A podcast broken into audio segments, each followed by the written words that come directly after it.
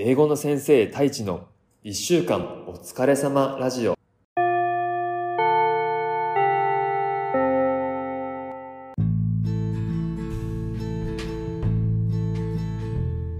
こんにちは。英語の先生太一です。ふう。今週もお疲れ様でした。やっと花金になりましたね。楽しい週末を過ごしましょうね。この番組は教育事業に取り組む一歩ラボ合同会社の提供でお送りします。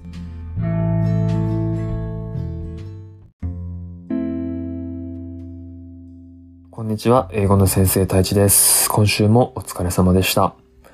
今回は英語学習の質問コーナーをお届けしたいと思います。まあ、ちょっと学習からは外れてしまうかもしれないんですが、今日もらった質問は英語が話せる場合のおすすめの仕事を教えてくださいという質問でした。えー、この質問どう答えようかなと思ったんですけど、ちょっとこの方の希望する答えにはならないかもしれないですが、ちょっと僕が話したいのは、まあ、そもそも前提として、英語が話せるから、こう、特定の仕事を選ぶっていう考え方をやめた方がいいんじゃないかなと思います。なんでかっていうと、まあ、仕事は本当自分がやりたいと思う仕事を選ぶべきだなと思ってるからなんですけど、まあ、これ僕今自分の会社を作って、まあ、起業してる立場なんですけど、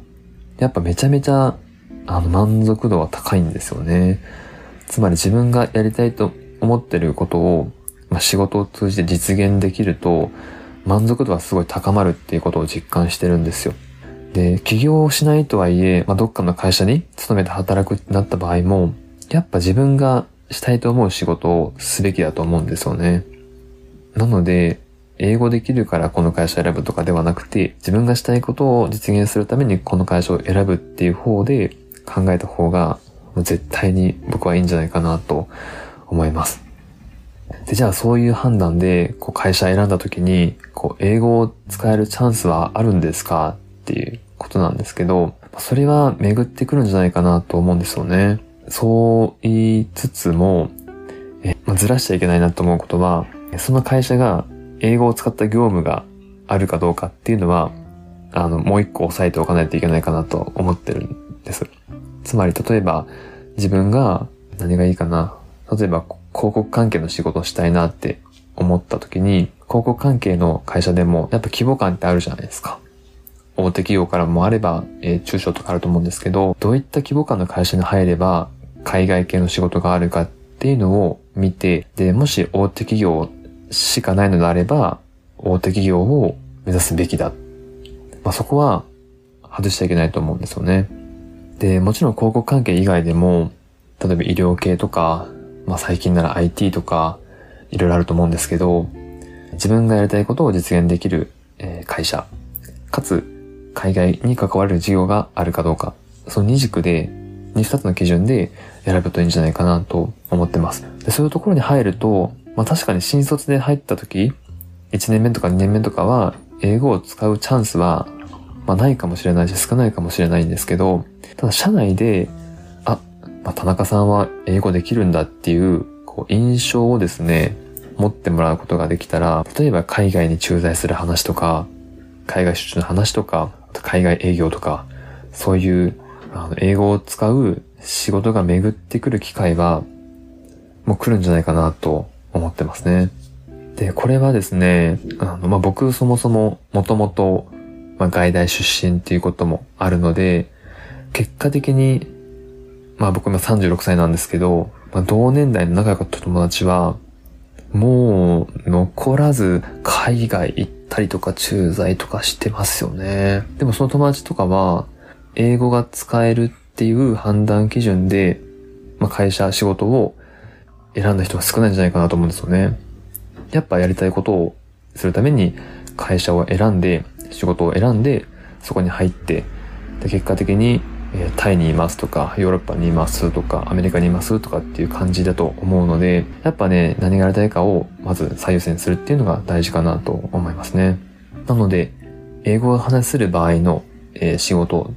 教えてくださいってことなんですけど、えー、まずは自分のしたい仕事をちょっと選んでみてはどうかなと思います。ああ、田村 D。確かに私もメーカーの海外営業をしてたんですが、英語が話せるようになっても、えー、知識量がないと仕事につながらないこと多いですよね。そうですよね。そこ田村 D も実感として、経験としてあったんですね。そう、確かにね、英語が話せるってま大事だし、まあ、強みにはなるんですけど、まあ、それができたからといって仕事ができるかというとそうでもなくて、やっぱ会社とかに入ると、それぞれの社員に求められることって、まあ、もちろんあって、会社から期待されていることをこなせなければ、まあ、存在する意味はないんですよね。ちょっときつい言い方してますけど、僕も今その会社やってて、こう誰かに何かを仕事をお願いしようと思った時に、あ、この人はこれができるから、この仕事をお願いしようとかって、そういう目線でもちろん見てるんですよね。それもちろん会社もしかりで、英語を話せることよりも、ちゃんと会社が希望する仕事ができるかどうかみたいなことの方が大事だったりするから、なんかあんま英語できるっていうところにこう固執しすぎずに、もっと柔軟にこう仕事ができる人になってもらいたいなっていうのは確かに思いますよね。で、その仕事の知識とかついて経験が増えてきた次の段階で、海外とかの話が出たら、あ、もう私英語できます、僕は英語できますっていうことにも真っ先に手を挙げると、めちゃめちゃ行きやすいと思いますね。やっぱ会社からしても知識もあり、経験もあり、英語もできる。うわ、それはもう最高ってなると思うんで、その時はもうチャンスですよね。もう機会逃すまじ。手を挙げるべしっていう感じですよね。あ、田村 D。田中さんも高校時代から英語が話せていたと思いますが、えー、就職活動の時はどのような進め方や軸で探しましたか？ネットやイベント行ったりなど。そうですよね。えー、っと、就活の時は、僕は結構実は苦労しまして、まあ、外部要因的にはちょうど東日本大震災が起きた年に就活だったんですよ。だからもう企業としてはめちゃめちゃなんていうかな、消極的な時期だったんですよね。まあ、僕は受けなかったですけど、それこその航空会社、アナとか JAL とかは、新卒確か取らなかったたんじゃないかな。まあ、業界にもちろんよるんですけど、結構そう、あの、ネガティブな時期だったんですよ。で、まあそんな中、まあ、僕もその大学院まで進学して、まあ当時、まあ、奨学金も借りてたんですけど、まあまあ長くだったんですよね。もう言っちゃうと800万ぐらいあったのかな、奨学金の借り入れが。で、それを、まあもちろん全力で返すつもりではいたんですけど、もうできればさっさと返したいし、あの、やっぱ金銭的に豊かになりたいっていう欲はあったから、まあ、実はそれをですね、心に抱えながら企業選びしてたんですよ。で、それこそ、まあ、総合商社とか、大手メーカーとか、大手メーカーっていうのは、それこそ NEC とか東芝とかソニーとかそういう系ですよね。とか、あとマスコミ日テレとか、テレ東とかだったかな出したんですけど、まあ、全部落ちましたね。全部落ちた。でこれは、僕が落ちた理由は多分外部要因じゃなくて、僕の、なんていうか、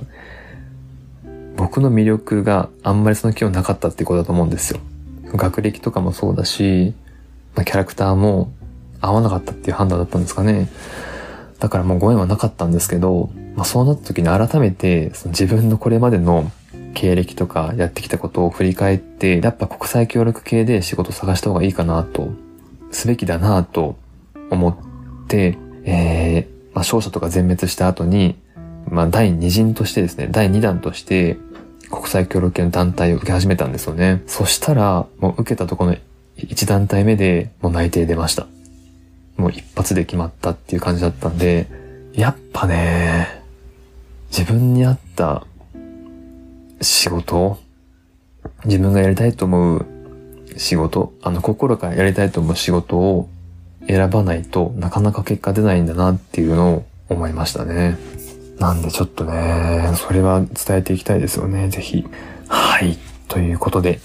まあ、今回は、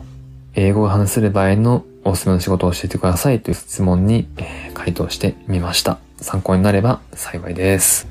それでは、